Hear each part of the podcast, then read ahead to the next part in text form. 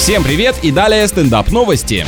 В ЗАГСах Ростовской области всем посетителям запретили смеяться, громко разговаривать и распивать спиртные напитки. Правильно, атмосфера должна быть соответствующей тому, что ожидает в совместной жизни. Тихое, унылое, но семейное счастье. Также теперь гостям нельзя находиться в учреждении в верхней одежде и грязной обуви, а максимальное время проведения торжественной церемонии ограничили 40 минутами. Да, собственно, с такими условиями там у вас и не захочется находиться дольше. Это же опасно. Вдруг кто-то что-то смешное скажет, и все, лопнули молодожены.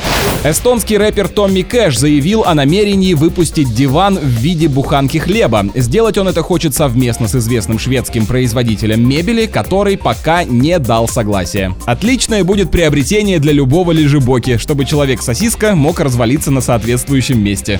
На этом пока все. С вами был Андрей Фролов. Еще больше новостей на нашем официальном сайте energyfm.ru.